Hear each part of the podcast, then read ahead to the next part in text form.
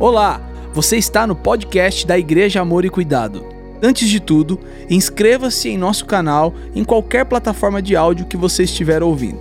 Abra seu coração e que esse episódio fale com você, abençoe a sua vida e a sua casa. Vencendo o esgotamento. Nosso texto base encontra-se em 1 Reis, capítulo 19, nos 16 primeiros versículos. O verso 3 e o verso 4 formam então a essência daquilo que queremos conversar. Perceba, Elias teve medo e fugiu para salvar a vida. Entrou no deserto, caminhando um dia, sentou-se debaixo dele orou, pedindo a morte. Aí você fala, mas o Elias não é aquele cara sacudido, aquele, aquele profetão lá que, que orou, caiu fogo do céu. É ele, é ele mesmo. Inclusive, está aqui, ó. Eu tenho tanta admiração pela vida do profeta Elias que foi a inspiração do meu primeiro livro. Tem muita gente nova chegando, se você ainda não tem, pode adquirir. Se você está aí na internet, entra lá no no Instagram da Bookstore, Bookstore AC, ou bookstore.ac, fala com a Josi, ela manda para você em qualquer parte do mundo. E aqui eu relato a experiência de Elias lá no Carmelo. E eu tive a revelação desse livro lá em Israel, no Monte Carmelo, onde aconteceu essa batalha. Foi muito extraordinário.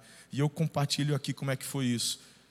Mas quando você lê esse livro, e se depara com um versículo que acabamos de ler, aí você fala: não pode ser a mesma pessoa. Não é possível. Elias teve medo. Como é que um camarada que peita o rei Acabe, como que um camarada que peita 850 falsos profetas, é vitorioso, Deus ouve a oração dele, fogo santo desce do céu. Meu, mas como é que um homem desse tem medo? Medo do quê? Ele teve medo de uma conversa errada. É nada, não é possível.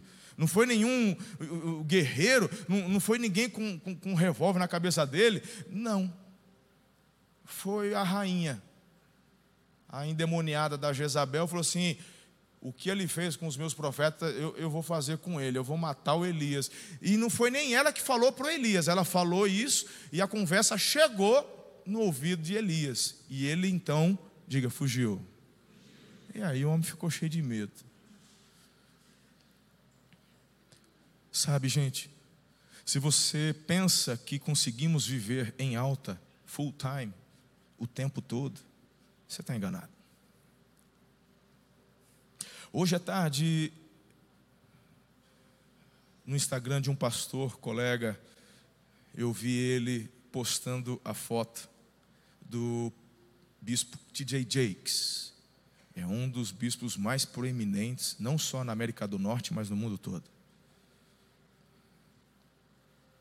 E é interessante, me chamou a atenção, ele está com a mão sobre a cabeça, aí me pareceu até que era o Steven Furtick, da Elevation.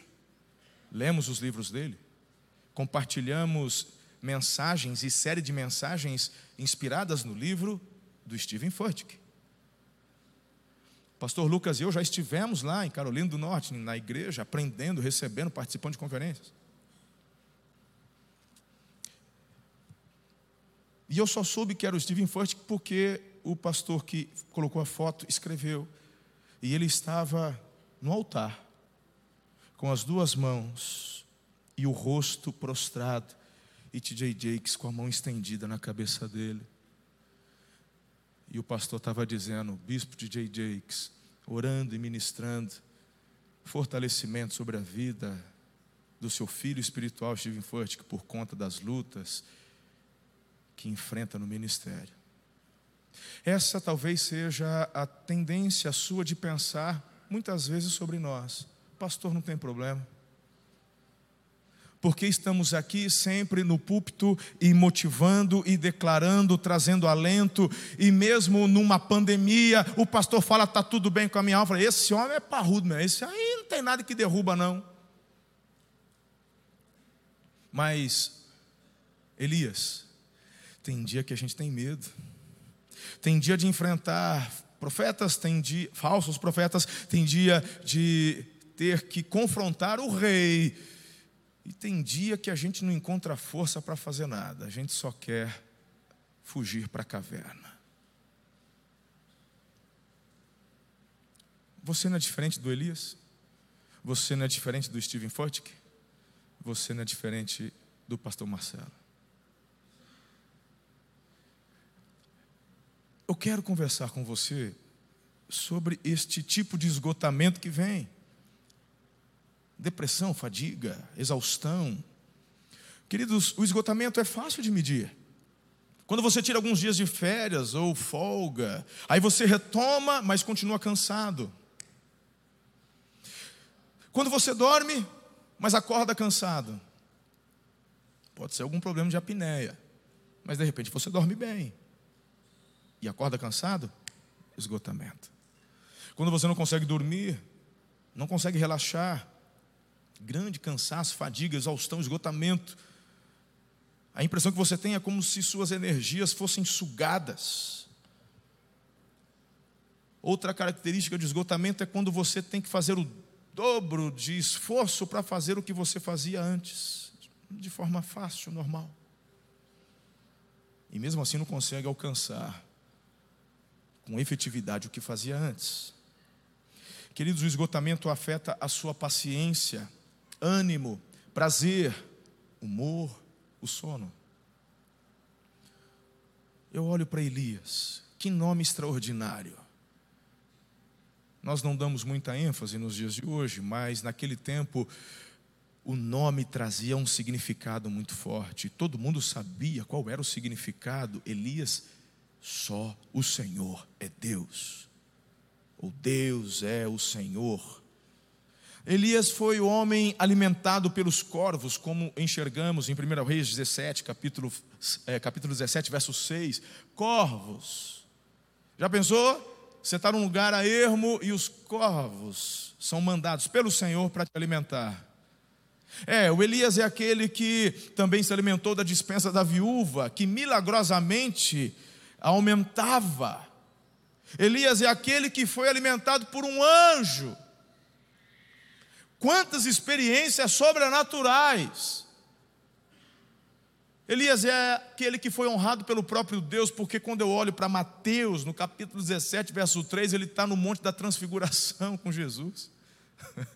O Pedro fica abismado, o Pedro fica tão tomado por aquilo que ele está vendo, que ele quer fazer três tendas para nunca mais descer de lá. E de repente está ali, meu irmão, com Jesus. Ei, eu estou falando, eu estou falando que Jesus, Jesus é o Senhor da nova aliança, e a Bíblia fala que a nova aliança é superior à primeira aliança. E quando nós olhamos para o Velho Testamento, ok, Abraão é o pai da fé, é aquele que deu início, mas gente, Moisés é o cara que o povo hã, Moisés é o homem das leis. É Moisés que está no monte da transfiguração. É Jesus que tem o rosto ali, o corpo, ele começa a brilhar. E é Elias, aquele que não experimentou a morte, porque Deus o tomou para si num redemoinho. Testificado por Eliseu, que assistiu tudo de camarote. É esse homem que a Bíblia está dizendo, teve medo. Talvez algumas pessoas cheguem para você e falem: não é possível, depois de tanta experiência que você já teve com Deus, você já passou pelo face a face, você já recebeu milagre. Você estava doente, Deus te levantou, a tua cura foi sobrenatural, o câncer desapareceu. Como é que pode, depois de tudo isso, você ainda cair no esgotamento, na depressão, no medo? Pois é, eu não estou aqui em nome de Jesus, por favor, me entenda, te dando base para de fato você mergulhar no medo, no esgotamento e na depressão. Eu só quero que você entenda que todos somos alvos. E se não vigiarmos, cairemos assim como Elias caiu, por conta da nossa humanidade. Diga amém. Porque Deus não concorda com a posição de Elias e com o medo de Elias. Se você acha que Deus vem até Elias e fala, ô, oh, coitadinho, foi muita pressão, né, filho? Ai, Olha aí, Jesus, menino, como é que está na caverna? Pesado demais também. A gente poderia ter mandado mais alguém com ele. Devia ter levantado Eliseu antes já. Lembra aqueles sete mil, Jesus? Podia ter colocado pelo menos um, um cem. Você vai ver durante a mensagem que Deus chega para ele na caverna e fala: O que você está fazendo aí? Quem te mandou nesse lugar? Que história é essa de ficar tomado pelo medo? Porque a forma que Deus tem de te ajudar não é incentivando a sua dor, mas é fazendo você mirar no propósito que Ele tem para você. Eu queria que você prestasse atenção, porque ainda quero compartilhar com você algumas coisas, alguns sinais, até para fa fazer uma autoanálise. Será que de fato o que tenho é um esgotamento, pastor? Então, baseado na história aqui, na experiência de Elias, quem sabe você se identifique e, identificando, fica mais fácil partirmos para a melhor parte da mensagem, que é como vencer. Estamos juntos? Primeiro sinal de esgotamento é quando você desiste da vida ou desiste de viver. Olha só no capítulo 19, a primeira parte do versículo 4 o que diz: Sentou-se debaixo dele e orou pedindo a morte. Orou pedindo a morte. Ele desiste da vida. Agora, olha o que ele diz mais. Ele fala: Já tive o bastante, Senhor. Eu pergunto para você: o Elias queria morrer? O Elias queria morrer? Então por que, que ele fala isso? Por causa do medo. Então, olha só, irmão. Aí tem gente que talvez dá uma bugada agora, fala assim: mas ele, ele não estava com medo de morrer? E ele pediu a morte? Você viu como? Se ele quisesse de fato morrer, era só ficar lá perto da Jezabel. Falar, já, já me acaba logo. Manda uma espada para né, ser mais rápido. Ele não quer morrer. Mas quando você está esgotado, você começa a desistir da vida, dos sonhos, dos projetos. Queridos, você perde, como eu costumo dizer, o colorido da vida, o sabor da vida. A vida é um presente de Deus. É difícil? Temos problemas? Temos aflições? Temos, mas a vida é uma bênção. E você precisa nutrir no teu coração essa paixão pela vida todos os dias. Você tem que nutrir no teu coração o desejo de viver mais um dia, de viver mais um ano. Se recebeu algum diagnóstico, não desista, continue declarando que você vai viver cada segundo que o Senhor te der para a glória dele, que você vai celebrar. Estávamos aqui na quinta-feira ouvindo o testemunho do pastor, profeta Vitor Hugo. Há dois anos atrás foi diagnosticado com um câncer no estômago. É um câncer é, assim mortal. Ele é chileno e já há 20 anos aqui no Brasil, casado com uma brasileira. E é um câncer muito comum entre os chilenos. E, meus irmãos, segundo a estatística, mais de 90% dos que têm esse câncer morrem. Ele teve o seu estômago extraído, o seu esôfago foi ligado com o intestino. Ele tem um catéter aqui, e quando ele tem muito esforço, ele precisa colocar morfina. E eu te pergunto: alguém aqui viu ele se fazer de coitado? Alguém viu ele aqui com cara de, de, de sofrência? Ele já foi desenganado e continua desenganado pelos médicos. Eu sei da história, ele estava no hospital, já chamou a esposa porque estava muito fraco no momento ali do tratamento do câncer, e, e, ele já passando as instruções, ele tinha certeza que ele ia morrer. Ele mesmo compartilhou que ele viu uma criança entrar no quarto dele e falar: O que, que você está fazendo aí? O que, que você está fazendo aí? E então o Senhor, de uma forma sobrenatural, tira ele do quarto do hospital e ele simplesmente viaja, literalmente, literalmente, todo dia. Pega avião, ele pregou aqui na quinta, na sexta já estava pregando numa outra cidade. Ele recebe em média 1.400 convites por, por mês. E de uma forma tão sobrenatural, o Senhor nos deu o privilégio de tê-lo conosco nessa quinta. E você nem precisava fazer inscrição, era só vir e não veio. Sinto muito. Vê se aprende da próxima. O que aconteceu aqui na quinta-feira foi sobrenatural. Sobrenatural.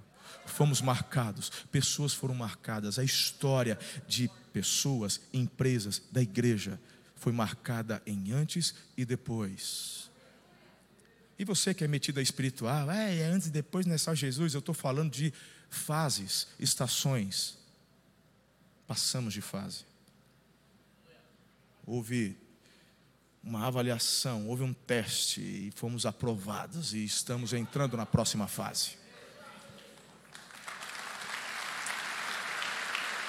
Aleluia.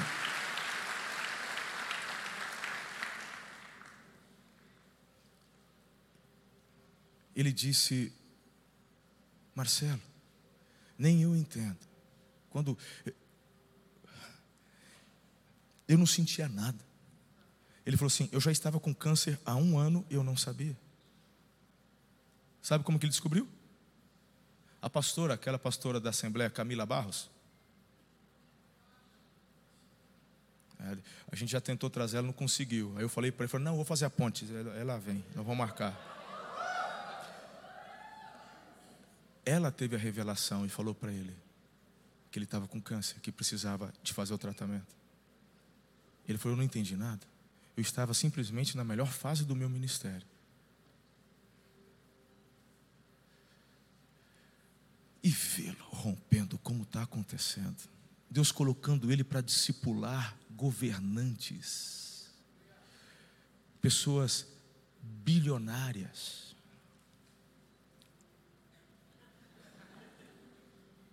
E de repente ele está aqui, no meio dos caipiras, aqui, com a mesma intensidade.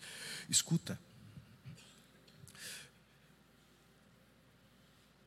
O inimigo quer tirar de você o ânimo, mas não importa o diagnóstico que você recebeu, em nome de Jesus, declare força, ânimo, vida. Olha para o alvo que é Jesus e levante, saia da caverna, não desista da vida, não desista. Jamais.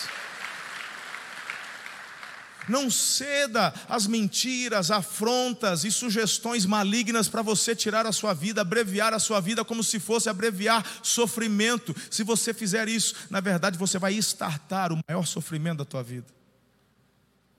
Porque a tua esperança, irmão, irmã, é Jesus. Escuta, você pode falar, pastor, mas é muita pressão, pastor. É muita pressão, é muita pressão. E eu vou te falar o que disse sábado de manhã para os meus pastores, para os meus líderes aqui na conferência. Mulher, quando você vai fazer o arroz, quanto tempo leva para cozinhar um arroz? 20 minutos, sim ou não? Coloque esse mesmo arroz, o mesmo tempero, numa panela de pressão. Quanto tempo leva para cozinhar esse arroz? Três minutos. Quando você está sob pressão, você acelera o processo. Enquanto os outros estão cozinhando, você já está comendo. Então, quando Deus permite uma pressão na tua vida, não é para te derrubar, mas é para acelerar processos. Ele quer te jogar, meu irmão, para cima, para mais longe. Então, em nome de Jesus, não desista. Não desista, não tenha medo. Meu Deus. Eu olho para Elias e vejo que outra característica, de sinais de esgotamento é quando você começa a depreciar sua capacidade. Já tive o bastante, tira a minha vida. Aí, olha só o que ele diz: Não sou melhor que os meus antepassados. Poxa, o que, que os teus antepassados fizeram? Nunca teve um sinal desse de fogo santo cair do céu e consumir o altar. Eu não vi nenhum dos outros antepassados dele ser arrebatado. Todos passaram pela morte. Mas você mas quando você está deprimido, esgotado, você começa a ter uma crítica maligna contra você mesmo. Você cai no pecado, no erro da comparação. Meu irmão, cada um cumpre o seu chamado e o seu propósito na sua geração. Você está comparando com seu pai, você está se comparando com seu avô, você está se comparando com quem? Você é único. Você tem uma digital única, íris que Deus te deu. Meu irmão, você é único, é única. Não se compare com ninguém. Quando você cai neste erro, você está, na verdade, demonstrando sinais de esgotamento. Você cai naquele sentimento de inferioridade. E aí, meus irmãos, as pessoas acham que por começar a expressar este sentimento de coitadinha, vai atrair das pessoas algum tipo de misericórdia, algum tipo de graça. Deixa eu te falar, com Deus isso não cola. E posso ser sincero? Nem com as pessoas. Nem com as pessoas. Você vai, no máximo, atrair alguém que te ajude no sentido de dar conselhos, falar, mas na hora do churrasco, quem que vai chamar? O, o, o, o depressivo, o, reclamão, o crítico. Quem que vai. Você vai chamar para um churrasco na tua casa um cabra desse que, que vai estragar o ambiente? Perceba que eu não estou falando do doente. Não estou falando daquele depressivo que está doente, que precisa de ajuda. Tem a depressão, meu irmão, causada de forma patológica. Tem depressão que é causada por questões hormonais, pela falta de hormônios. Você precisa de ajuda médica, tratamento, às vezes reposição, enfim. Eu estou falando do esgotamento da pessoa que se entrega, da pessoa, meu irmão, que se torna crítica de si mesma e começa a despejar palavras que faz mal para quem ouve. Hã? Hã? Você está achando que vai, vai, vai atrair a graça de alguém? Ai, porque eu devo ser feia, porque eu já estou com 19, ainda não casei. Eu vou virar titia mesmo. Né? Conhece gente assim? Seja feliz. Ah, pastor, eu já estou com 30, eu já estou com 30 e pouco, ninguém quer namorar comigo. É essa cara de maracujá enrugado que você tem, você só, só reclama, você não, não tem um sorriso, você, você não, né, você não tem uma graça.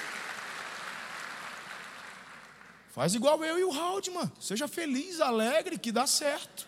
Se funcionou com a gente, né, filhão? Tem mais uns aí que foi feito na machadada também, pastor Diego, Giovanni também, é igual Davi, desprovido de qualquer beleza. Não, Davi não é igual o Senhor falar. Mas a gente escreveu, não leu, a gente está rindo. Não é verdade, irmão? A Bíblia fala que um coração alegre formoseia o rosto, mas quando você começa a entrar nesse esgotamento, você vai entrando numa. E quando você acha que isso vai te ajudar, na verdade te afasta. Você está sentindo esses sinais na sua vida? Calma, não se desespere. Hoje tem cura, restauração para você. A terceira característica é quando você se justifica através da religiosidade. Meu irmão, olha que interessante. Ele fala no verso 19, ah, no verso 10: Tenho sido muito zeloso pelo Senhor. Quantas vezes, quando estamos assim e queremos barganhar com Deus, ou tentar chamar a atenção de Deus, jogando na cara de Deus o que fazemos para Ele? É porque eu, eu larguei tudo para pastorear essas ovelhas rebeldes. É porque eu sou dizimista fiel. É porque o Senhor é. Eu vou, eu ajudo ali. Eu vou na igreja. Eu faço não face a face. Ih, irmão. Quantas vezes a gente dá uma de Elias? Parece que Deus não me vê, Deus não se importa. Quando você começa a apelar para a religiosidade, esgotamento, está fora do prumo, para com isso, para o quanto antes. Tenho sido muito zeloso. Será que Deus se compadece disso? Ah, se toca, Elias. Tem sete mil que não se dobrou, rapaz. Você está achando que você é, é, o último biscoito do pacote de bolacha? Mas tem sete mil lá. Porque eu conheço o coração, não se dobraram, são fiéis. Você deveria, na verdade, celebrar, porque entre os sete mil e um, escolhi você para poder romper viver o extraordinário, você deveria estar celebrando e não murmurando, querendo jogar desculpinha para cima. Não cola comigo, Elias, não cola. Muda já. Essa, essa igreja fala que é amor e cuidado, a gente ajuda, lá não tem nada de amor e cuidado. E se justifica na religião. Você está cansado, você está esgotado, você precisa de ajuda. Por que, que eu estou dizendo tudo isso? Para te acusar? Não. Porque a chave para vencer é reconhecer. E só reconhece quem se quebranta, só reconhece quem é humilde. Por isso que a Bíblia fala que o soberbo Deus resiste, o orgulhoso, mas ele dá, diga graça. Diga graça. Ele dá graça para quem é humilde. Graça. Então, em nome de Jesus, hoje, está tudo bem ali, foi só não. Olha aqui para mim. Fica em paz, está tudo jóia. Em nome de Jesus, o que, que você vai fazer? Reconhecer. E posso te falar uma coisa? Não tem problema nenhum em fazer isso. Porque se o Elias, quando ouviu de Jezabel o recado, tivesse derramado diante de Deus, não teria parado na caverna. Hoje você tem oportunidade, porque cada um está numa fase. De repente, está tudo bem com você, aleluia. Você vai me ajudar aqui, irmão, a orar por aqueles que estão esgotados. E também criar anticorpos aí na sua vida para que não seja suscetível. Mas alguns estão começando, outros já estão bem esgotados. A oportunidade que você e eu temos é de nos lançarmos aos pés do Senhor, dizendo: Eu estou cansado mesmo. Eu estou. O brasileiro, meu irmão, ele tem essa mania de meio que. Ele disfarça, né? Tá, tá horrível, tá, tá, tudo, tá, tá tudo bem, tá nada. Acabou de brigar, acabou de. Mas, claro que você não vai sair despejando, né, irmão? para qualquer um, mas tem lugar certo, hora certa para você fazer, e eu quero te dizer: você está num ambiente profético, pastoral, essa é a hora certa, o lugar certo, para você abrir, derramar teu coração, falar: Eu estou cansado, eu preciso de algo da tua parte, Senhor, eu preciso do teu mover, eu preciso do teu socorro. Sabe, Tiago mesmo nos ensina, o irmão do Senhor, na carta dele, no Novo Testamento, que nós confessamos as nossas culpas uns aos outros para sermos curados. Perdão quem dá é o Senhor, mais ninguém. Mas por isso que ele institui uma família. Somos perfeitos? De jeito nenhum. Mas mesmo assim, é um ambiente de bênção, é um ambiente seguro. Temos a oportunidade de abrirmos o coração. Por isso que temos o ministério 30 semanas. Toda sexta-feira aqui, e logo vamos ter uma identidade nossa também. Estamos em transição com 30 semanas. Algo que Deus tem dado a nós. Queridos, por quê? Porque na sexta-feira você tem a oportunidade, depois de receber uma instrução, se reunir com um grupo pequeno que tem as mesmas lutas que você enfrenta, e ali você vai poder falar: esta semana eu fraquejei. Esta semana a tentação foi forte, por pouco que eu não caí. Eu estou muito cansado, eu tenho lutado muito, não sei o que está acontecendo. Mas ao mesmo tempo você vai ouvir do irmão do lado: olha, eu estava igual você semana passada. Eu fui tão. Essa semana para mim foi extraordinária. O outro que consegue abrir o coração recebe amparo, recebe abraço, recebe, diga, cura. Mas só faz isso quem é humilde e quebrantado. Quantas vezes você não sentiu num culto de sair do lugar e vir aqui na frente? Mas você ficou no teu lugar por orgulho. Não vem falar para mim que é vergonha. Ah, sou tímido. Que timidez, é orgulho. Tem pastor que quando o Espírito Santo fala, não sai do lugar e vem na frente porque tem orgulho dos outros falar, será que ele tem problema? Você não entendeu nada. Tem líder de cela igual. Você está querendo mostrar o que para quem? Se o teu pastor não fica bancando de perfeito, quem que você acha que é? Na verdade, você faz um desserviço na igreja do Senhor. Deveria demonstrar humildade, eu desconfio de um pastor que nunca chorou no altar se derramando em lágrimas. Eu desconfio. Palhaçada essa, sempre perfeito? A humildade é a chave para você vencer o esgotamento. Como é que eu começo a mensagem? Falando de um dos bispos e um dos pastores mais proeminentes dos Estados Unidos, T.J. Jakes e Stephen Furtick. Vai lá no meu Instagram, eu reparti lá no History. Vai lá, Olha lá a foto, vê como é que ele está no altar. Ai, será que o Steve está com problema? Se lasque o que você vai pensar. Quando Deus fala comigo, eu choro, eu me derramo. Se Ele manda tirar o saco, Ei, quantas vezes eu já subi aqui para pregar descalço? Porque eu estava ali para entrar, ele falou: tira o sapato. Eu falei: você é, você é para tirar, tome.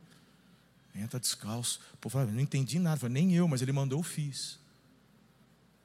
Estou preocupado com o que você vai pensar. Muda hoje isso na tua vida em nome de Jesus. E por fim, a última característica de quem está esgotado é que você começa a superdimensionar seus problemas pessoais. Por isso que o Elias fala para Deus assim: Eu sou o único que sobrou. E agora estão tirando, estão tentando matar até a mim. Tipo assim, é, o senhor não cuida de mim, vai ficar sem nenhum. Não é isso que ele diz, irmão? Não é isso que ele diz? Por quê? Porque ele colocou hiperfoco no problema. E quando você coloca hiperfoco no problema, você não enxerga mais nada. O teu cérebro consome um quinto de energia que você adquire. Sabe aquele cupim casqueirado que você comeu hoje no almoço?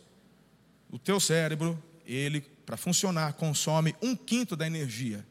Quando você libera o hiperfoco, é aquela tensão, tipo, eu estou no meu hiperfoco agora, eu estou pregando, eu já tenho que raciocinar o que eu vou falar depois, eu já estou com o pensamento no próximo culto, eu estou no hiperfoco, eu estou consumindo mais de dois quintos de energia que eu consumi hoje. Então você quer emagrecer, comece por estudar.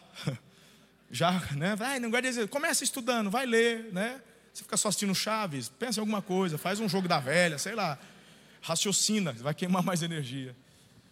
Mas a questão é que quando o esgotamento te toma, você coloca o hiperfoco no lugar errado, não naquilo que te dá esperança, não naquilo que te promove, não naquilo que vai te ajudar na empresa, você coloca hiperfoco no problema. E quando o hiperfoco está no problema, você não enxerga a solução. A Maria coloca o hiperfoco no túmulo vazio, achando que Jesus teve o corpo roubado. Meu irmão, se a Maria tivesse na porta do sepulcro, olhando para o jardim, curtindo as flores, celebrando a Jesus, quando ele aparecesse, ela ia falar: Senhor, mas ela estava na porta do sepulcro, olhando para dentro do sepulcro, chorando. Quando Jesus aparece, ela acha que era o jardineiro, porque o hiperfoco dela estava na dor dela. Entendeu? Eu sou o último que sobrou. Eu sou o último que sobrou. Nunca dê a um fato ou situação mais atenção do que realmente ele merece. Essa dica é muito boa para você. Então eu quero concluir a nossa mensagem, o nosso tempo de reflexão, com a melhor parte. Como que você sai deste estado de esgotamento? Você ainda está comigo aqui? Você está preparado para algo extraordinário acontecer nessa noite na sua vida?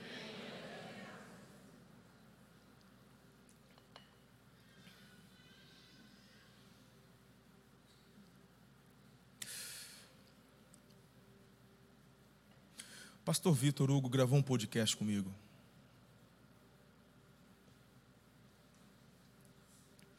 E quando nós entramos no estúdio, a primeira coisa que ele fez foi liberar a palavra sobre um rapaz da equipe que estava ali ajudando. Nós sentamos. Mas o ambiente já foi mexido. E aí nós começamos a gravar. E aí, meu irmão, eu, eu comecei a chorar porque eu não aguento. Aí ele começou a falar: É, ele está aqui. E aí o ambiente, meu irmão, ali do estúdio foi sendo tomado. Aí ele falou assim: Você entendeu por quê? Logo que eu cheguei, eu já liberei a palavra. Porque às vezes as pessoas precisam ver algo para poder permitir a transformação do ambiente onde elas estão. Por que, que eu estou dizendo isso?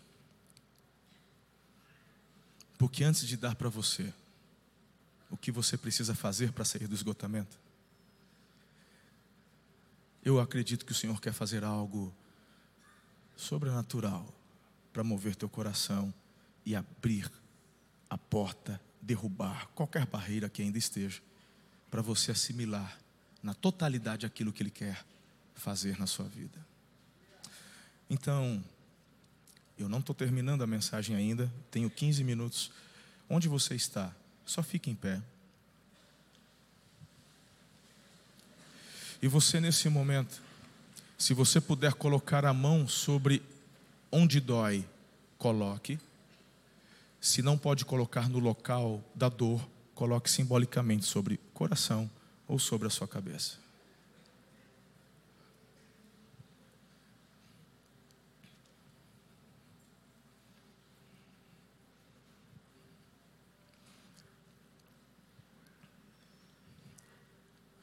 Seja a sua fé ativada agora de uma forma muito sobrenatural, porque o Jeová Rafá está aqui. O Jeová Rafá está aqui.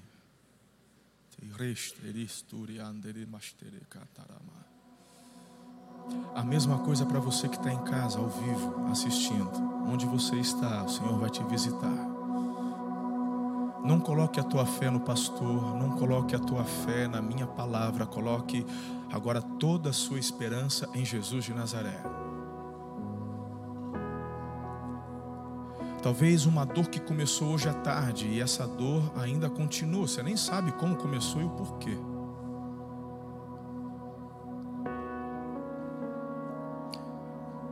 Semeie fé.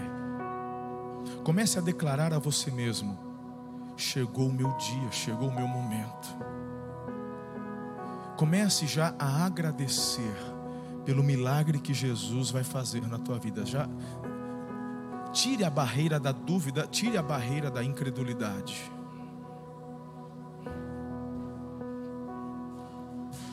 Eu vou te falar só uma experiência para poder te ativar. Só escuta, nesse mesmo espírito. Quinta-feira à noite, depois do culto, nós fomos para a sala para poder jantar com o profeta. Meu pai e minha mãe entraram. O pastor não sabia que eram meus pais. Não, ele não tinha visto minha mãe nem meu pai. E minha mãe estava entrando. Agora, quinta-feira agora. O pastor olhou para minha mãe, falou: "E esse joelhinho? Dói muito, né?" Minha mãe sempre teve um problema crônico no joelho esquerdo, a ponto do médico chegar para ela alguns anos atrás e falar: você vai ter que tirar tudo e colocar uma prótese. Ela, aí ele falou: a única coisa que podemos fazer, minha mãe era muito sobrepeso. Falou, você pode fazer uma bariátrica para diminuir o seu peso, para você ter um pouquinho mais de tempo, mas olha, você ainda vai precisar lá na frente fazer e colocar uma prótese. Ela ligou para mim e falou: Mãe, faz a bariátrica que vai te, vai te ajudar em outras coisas também. Ela perdeu peso, tá bacana, mas o joelho não consegue andar, caminhadas, vai na academia, não pode, não, não pode, é osso no osso, não tem cartilagem nenhuma, zero. E quando ela ficou, eu olhei para ela, porque eu estava atrás do profeta, minha mãe ficou assim. Ela só balançava a cabeça, disse: É, dói. Aí ele falou: Jesus vai te curar hoje. Aí minha mãe começou então, ele falou algumas outras coisas. Aí mirou no meu pai e foi simples assim. E aí minha mãe começou a falar, é, eu já tenho um problema crônico. Ele nem deu assim importância. Eu sei, é, Jesus vai te curar. Tipo, a palavra já foi liberada. Tanto que aí saiu, tá. Aí fomos jantar. Eu estou sentado, estou jantando, minha mãe, filho, a dor desapareceu. Aí ela falou assim: Olha aqui, põe a mão. Aí tinha um, como se fosse uma parte levantada. Eu não tinha isso. Ela falou: Eu estou sentindo o meu joelho preencher. No dia seguinte,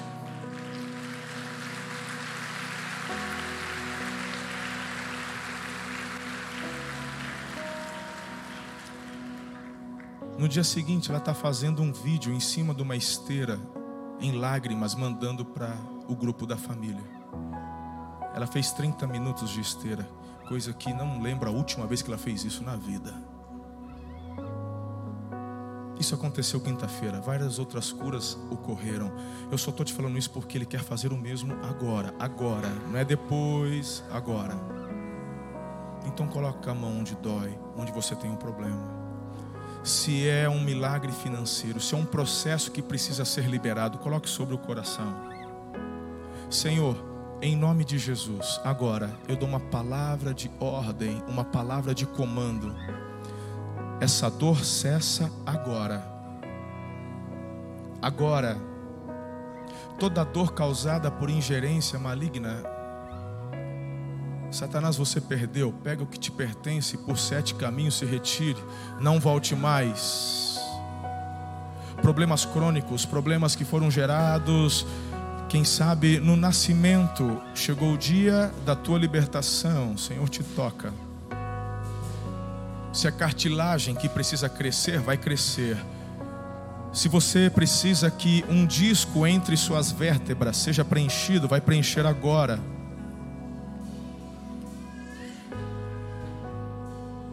Em nome de Jesus.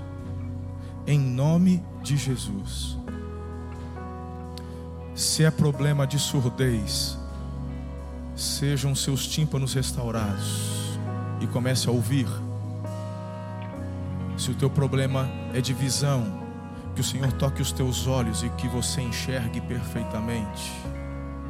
Se o teu problema é na dependência de medicamentos, na área psíquica, na área psico... em nome de Jesus, seja tua mente, teu emocional tomado agora.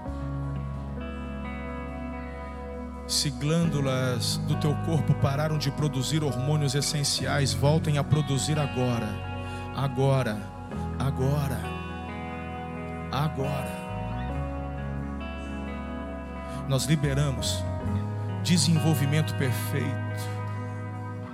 Em nome de Jesus. Em nome de Jesus. Cura sobrenatural. Coração. Um mês atrás, uma pessoa foi curada aqui de um problema crônico no coração. Seja você curado.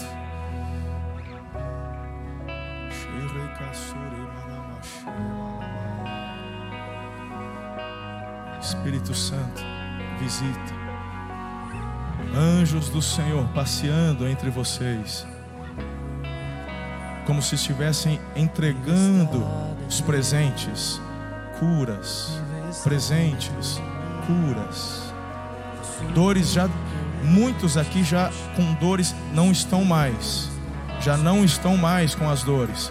A uma ali já está dizendo que não tem mais dor, mais pessoas sinalizando não tem mais dor nós declaramos de uma forma sobrenatural o teu dia.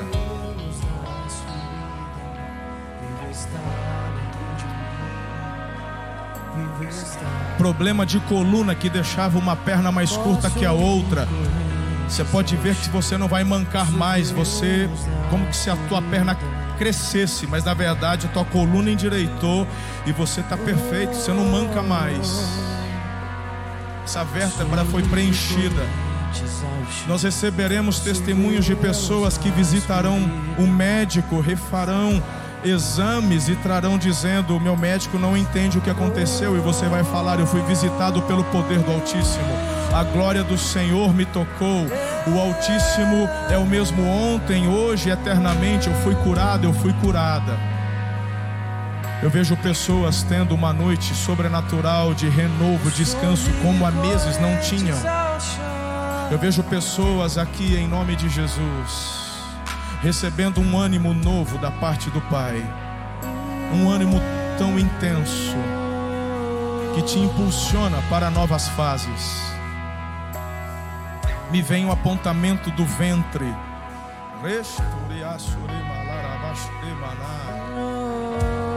Põe a mão no teu ventre, mulher. Pare de falar ao Senhor que você não aguenta mais falsas esperanças. Eu repreendo tua incredulidade. Celebre a tua vitória. O Senhor é aquele que faz da estéreo mãe de filhos. Eu vejo vida no teu ventre, mulher. Tu és como Ana, mãe de Samuel. O Senhor vê o intento, o desejo do teu coração. Tu és como Sara. Parece que já passou o tempo, você já até desistiu, mas o Senhor é aquele que não precisa de opinião médica para fazer o que Ele quer fazer, mulher. O Senhor não precisa do aval da medicina. O Senhor não precisa do aval de cientistas. Ele é aquele que faz além do que pedimos ou pensamos. Eu vejo vida no teu ventre. Vida no teu ventre. Você ano que vem estará com um filho nos braços.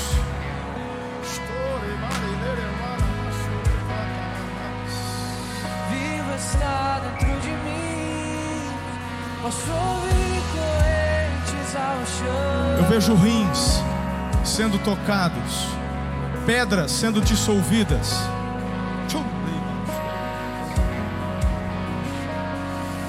Você teve cólicas esta semana.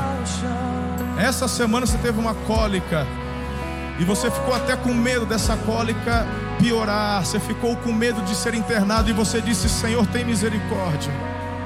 Pois bem, o Senhor está te tocando agora, essa pedra está dissolvendo. Você vai expelir o que restou dela entre hoje e amanhã. E você vai se lembrar dessa palavra que foi liberada e você vai testemunhar a glória do Senhor na tua vida. O favor do Altíssimo te visitou, te visita. Eu vejo pessoas aqui, você nem sabia. Eu vejo pessoas aqui que já estão diabéticas e não sabem. Não sabem. Você, na verdade, só tem sentido um cansaço muito extremo.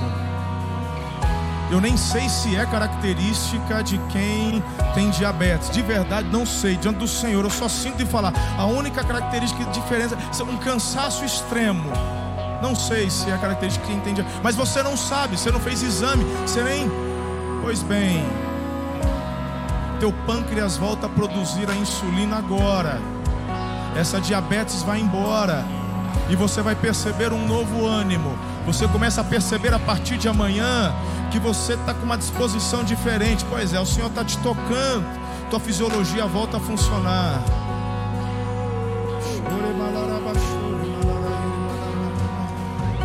Em pé do jeito que você está. Sabe como é que você sai do esgotamento da alma? Em primeiro lugar é estando sensível ao toque de Deus. É isso que acontece com Elias.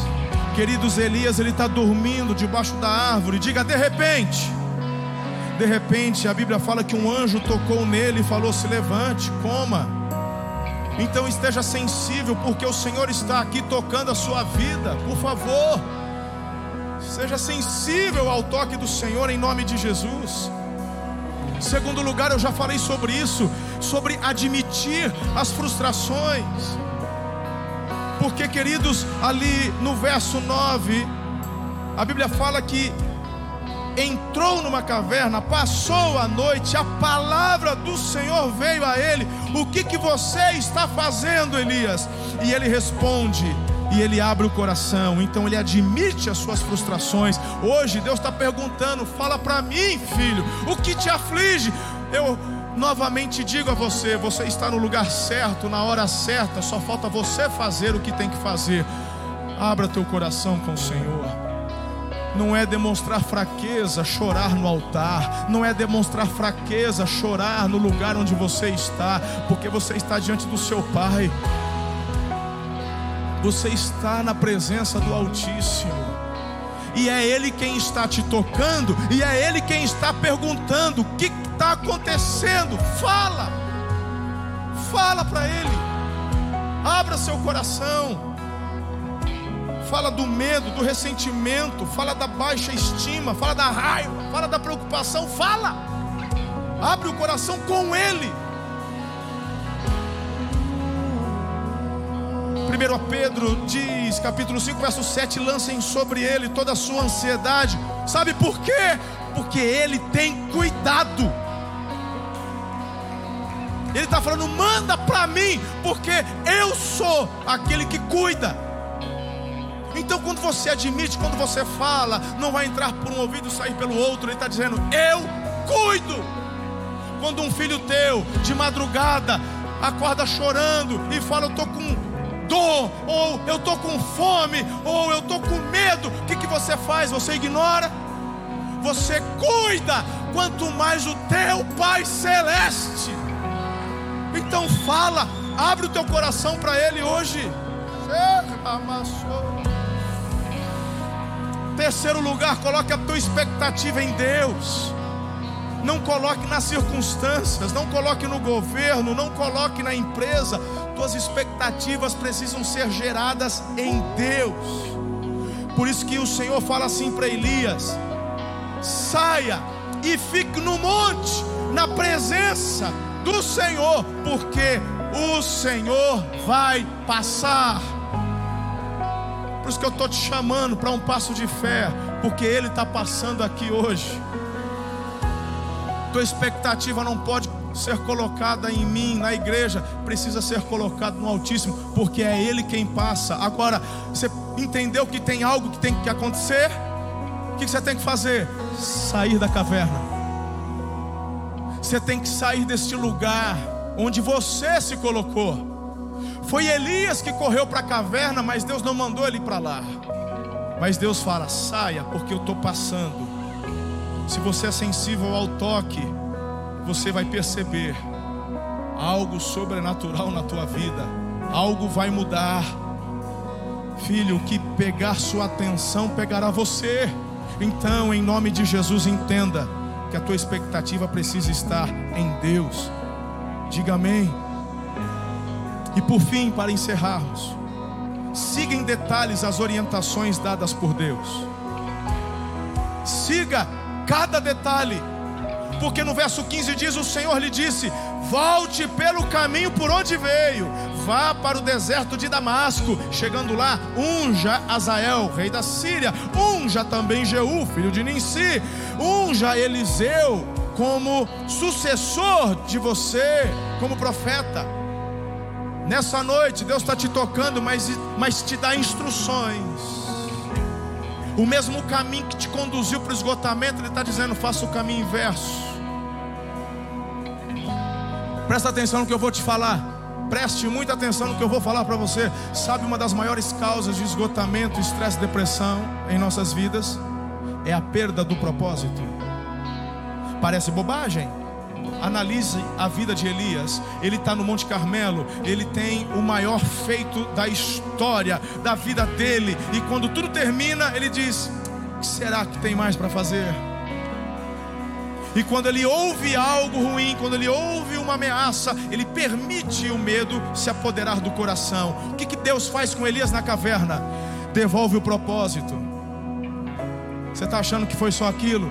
Coloca óleo no chifre. Você tem rei da Síria para ungir. Você tem o profeta para levantar. Você tem muita coisa para fazer. Você está pedindo a morte, você nem sabe o que você está pedindo. No meu plano, nem morte tu vai experimentar. Então hoje o Senhor te dá instruções. Durante esta semana receberá instruções do Altíssimo. Você vai, durante a sua meditação diária, durante o teu tempo de oração. Meu Deus, é como se um telão diante de você começasse a brilhar com instruções da parte de Deus. Você vai ouvir detalhes assim extraordinários de como agir na família, no casamento, no trabalho, no ministério. Um novo tempo chega para você. Elias era humano como nós. Saia e fique no monte na presença do Senhor. E essa é a pergunta que eu faço para você: o que, que você vai escolher? Caverna ou monte? Escolha o monte, porque o Senhor está passando. Entrega a tua vida a Jesus, porque Ele é o caminho para o Senhor. Quer acessar o monte? Não são suas boas obras, não são suas ofertas. Ofertas geram até crescimento e multiplicação, mas não te leva a Deus, só Jesus te leva a Deus. Entrega a tua vida a Jesus. Você que me assiste em casa, se você está aqui ainda não tomou essa decisão, ah, porque eu sou católico, eu sou espírita, minha família. Ah, porque meus pais não vão entender. Eu te pergunto: você vai deixar a tua eternidade por decisão dos teus antepassados ou daquilo que o Espírito Santo está mostrando para você hoje. Porque só tem um caminho que te leva à presença de Deus: é Jesus de Nazaré, não é placa de igreja. Confessa Jesus como teu único e suficiente. Por que suficiente? Porque não precisa de mais ninguém. Único e suficiente Salvador. Se com a tua boca confessares a Jesus como Senhor, será salvo. Ponto final. Ponto final. Ponto final. É o Espírito Santo quem te convence da verdade, da justiça, do juízo. É Ele quem faz você declarar Jesus Senhor. Se você já foi membro, estava longe, volta para o aprisco. O Senhor está passando, não perca a oportunidade.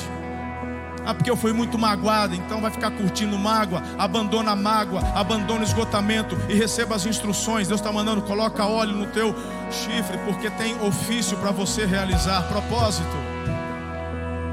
Eu quero orar por você, já estamos encerrando. Senhor, nessa noite, quantos apontamentos? Quantos apontamentos, Senhor? Muitos aqui entregando a vida a Jesus e se reconciliando com Jesus, Espírito Santo, o Senhor conhece cada um, cada um, cada um. Escreve o nome deles no livro da vida e aqueles que retornam, Senhor, sejam eles ativados, sejam eles renovados, para que deem muitos frutos, eu assim declaro e libero em nome de Jesus. Se você é aquele irmão que estava esgotado, põe a mão no coração. Senhor, este que agora está sinalizando, colocando a mão no coração, porque está diante de ti reconhecendo: Eu sou como Elias, Senhor, eu, eu, estava esgotado, eu não aguento. E Senhor, essa palavra foi para mim. Então, em nome de Jesus, o Deus que restaurou Elias te restaura hoje, te restaura agora. Teu lugar não é mais na caverna. Você hoje, ao colocar a mão no coração, é o mesmo que Elias saindo da caverna e ele não retorna para a caverna, ele toma o caminho para Damasco e você hoje começa a caminhar em direção dos propósitos de Deus para a tua vida. Eu abençoo a tua vida, eu abençoo tua casa, teu trabalho, teus estudos. Eu abençoo tua vida espiritual para que você experimente um nível que até hoje ainda não havia experimentado. Que o amor de Deus a graça maravilhosa de Jesus, o Filho, as doces e ricas consolações do Santo Espírito vos sejam multiplicados hoje e para sempre. Amém. Amo vocês. Deus abençoe. Em nome de Jesus. Muito obrigado por ter ficado conosco até o final. Se este conteúdo abençoou a sua vida, compartilhe com todas as pessoas que você conhece. Siga-nos também em nossas redes sociais, arroba Amor e Cuidado. Deus abençoe.